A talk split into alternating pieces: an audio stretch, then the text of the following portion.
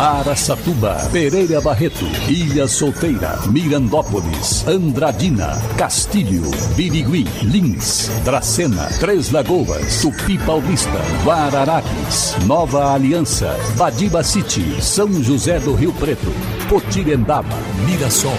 Azevedo Auditoria Soluções Empresariais apresenta SRC Notícia. A informação para mais de 3 milhões e meio de ouvintes. Apresentação Salvador Flaco Neto. E a Prefeitura de Lins está realizando o trabalho de perfilamento de ruas esburacadas. Modelo que não tem a perfeição do recap, mas oferece uma cobertura melhor do que o tapa-buraco. O asfalto não fica liso, selado, como no recap, ou quando se faz asfalto novo. Essa situação gerou alguns questionamentos da população. O serviço foi executado recentemente em dois quarteirões da rua Leopoldina, próximo ao Gilbertão, na Vila Alta, em um quarteirão da rua São Luís, bairro do Rebouças, e na rua Rangel Pestana. Segundo o secretário de Obras da Prefeitura, Olivaldo Peron, o perfilamento é necessário quando a malha viária está muito deteriorada cheia de buracos grandes, que tornam o tapa-buraco inviável e tampouco possibilita o recap. O perfilamento é justamente para corrigir estas imperfeições. O recapeamento posterior é opcional. No primeiro momento, a ideia é deixar essas ruas somente com o perfilamento, afirmou o secretário de Obras. Peron citou que em dois quarteirões da rua Rangel Pestana foram consumidas cerca de 40 toneladas de massa, tamanha quantidade de buracos. Quanto ao fato de o pavimento ficar rústico, ele disse que o tráfego de veículos fará a massa se assentar. É, realmente uma providência que precisava ser tomada e que foi de imediato tomada né, pela Secretaria de Obras da Prefeitura Linense. SRC Notícia. Notícia. E a Polícia Federal reafirmou a operação para combater o funcionamento clandestino de empresas de segurança privada na região de Rio Preto. Na quinta-feira, dia 25, três empresas foram fechadas na região por serem ilegais e outras oito foram notificadas. A fiscalização ocorreu durante a Operação Segurança Legal pela Delegacia de Controle de Segurança Privada da Superintendência da Polícia Federal de São Paulo que coordenou as ações de vistoria e fiscalização de repartições públicas, estabelecimentos comerciais e casas noturnas que promovem a contratação de empresas para a prestação de serviços de seguranças particulares. A delegacia monitora a legalidade na execução de serviços de segurança patrimonial de empresas que não possuem alvará de autorização da Polícia Federal para exercer a atividade.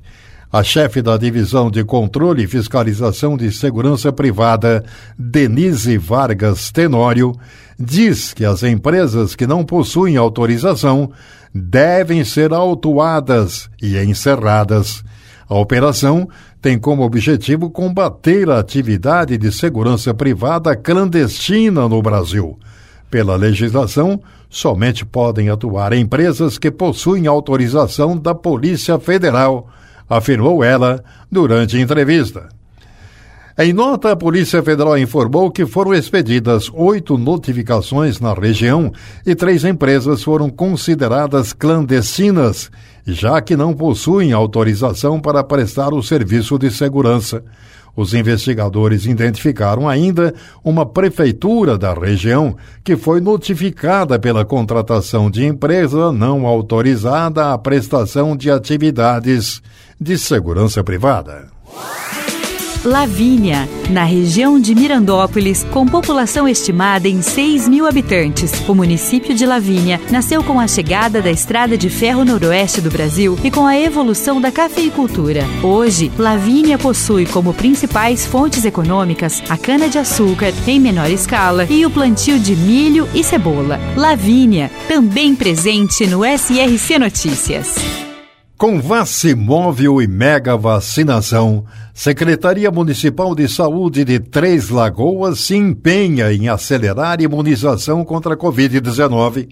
A Prefeitura de Três Lagoas, por meio da Secretaria Municipal de Saúde e Coordenação de Imunização, no intuito de acelerar o processo de vacinação com primeira, segunda e principalmente com a terceira dose contra a Covid-19, criou o Vacimóvel, que consiste em um carro especialmente adaptado para levar a vacina ainda mais próximo dos cidadãos, além de promover uma mega vacinação no final de semana. Conforme o cronograma divulgado pela Secretaria, a equipe do Vacimóvel esteve de plantão na inauguração da nova praça do bairro Acácias, que ocorreu na quinta-feira, no cruzamento da rua Joaquim Tiago da Silva com a rua Etelvino Custódio de Queiroz. Além dessa ação, a Secretaria Municipal de Saúde de Três Lagoas promove neste sábado, dia 27, uma mega vacinação na Praça Ramstebed, no centro de Três Lagoas. Todas as pessoas que tenham mais de 18 anos de idade e que receberam a segunda dose de qualquer uma das marcas de vacinas há mais de quatro meses poderão receber a terceira dose durante esta ação. Em relação às demais doses, a Secretaria segue vacinando todos com mais de 12 anos com a primeira dose. Já aqueles que tomaram a primeira dose da Pfizer há mais de 21 dias, a de Coronavac há mais de 15 dias ou a da AstraZeneca há mais de 60 dias, já podem se imunizar com a segunda dose da vacina. E agora, Tupi Paulista é notícia. Repórter Eduardo Costa, Rádio Tropical, FM 87,5. A Prefeitura Municipal de Tupi Paulista divulgou o cardápio e as entidades que estarão participando do Celebre Tupi, uma grande festa popular que acontecerá nos dias 3 e 4 de dezembro no estádio Belmar Ramos, em Tupi Paulista. As entidades que estarão participando são o Rotary Clube, a Pai de Tupi Paulista, Creche Cantinho da Criança, Creche Espaço Amigo, Leais, Fundo Social de Solidariedade, Lions Clube, Colônia Japonesa, Santa Casa de Misericórdia de Tupi Paulista, Asilo São Vicente de Paulo, Motoclube Solidários e Associação dos Maçons. As entidades estarão responsáveis pela praça de alimentação da festa. O prefeito de Tupi Paulista, Alexandre Tassoni Antônio Lê, convida toda a população de Tupi Paulista e região para prestigiarem o Celebre Tupi, que acontecerá nos dias 3 e 4 de dezembro com entrada franca. 3 de dezembro tem show com a dupla Guilherme e Santiago. E no dia 4 de dezembro, show com César e Paulinho. Eduardo Costa, SRC. E a partir do próximo dia 7, 7 de dezembro, em Araçatuba, o comércio passará a funcionar em horário especial. O anúncio foi feito pela Associação Comercial Araçatubense, divulgando o horário especial do comércio para o mês de dezembro, neste ano, que começa no dia 7, que é uma terça-feira. Período de abertura em horário especial irá até o dia 23 de dezembro, antevéspera do Natal. Segundo os horários divulgados pela associação, o comércio araçatubense vai funcionar das 9 às 22 horas, de segunda a sexta-feira, durante as pouco mais de semanas que compreendem este período. Nos sábados, dia 11 e 18 de dezembro, Comércio ficará aberto das 9 às 18 horas, enquanto nos domingos, dias 12 e 19 de dezembro, a abertura ocorrerá das 9 às 15 horas.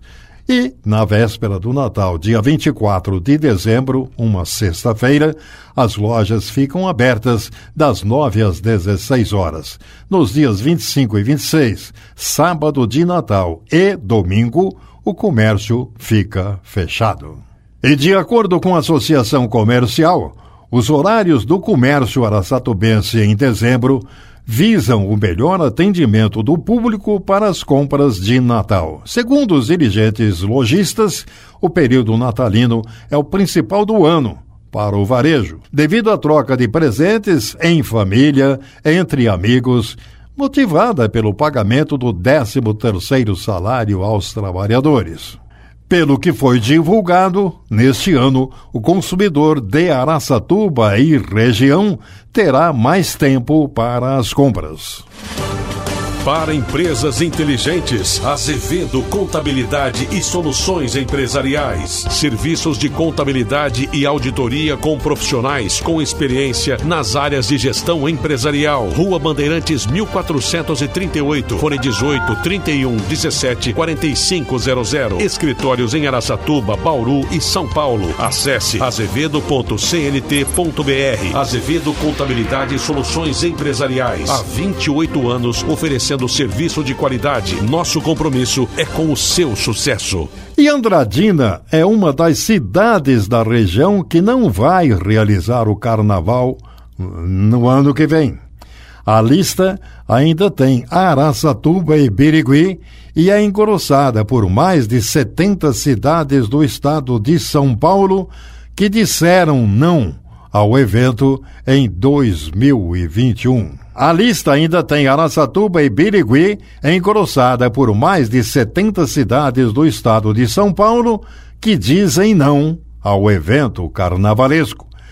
Segundo nota da Secretaria de Esportes, Cultura, Lazer e Juventude, após reuniões nas esferas do governo andradinense, incluindo membros da saúde municipal, a decisão foi de não realizar qualquer tipo de festividade de carnaval e até mesmo de Ano Novo levando em conta que Andradina é uma das cidades do estado que mais avançaram positivamente em relação ao combate à Covid-19. Realmente, neste momento, o setor público organizar eventos de grandes concentrações iria na contramão do bom senso. Salvador Placo Neto, SRC. Azevedo Auditoria Soluções Empresariais apresentou SRC Notícia.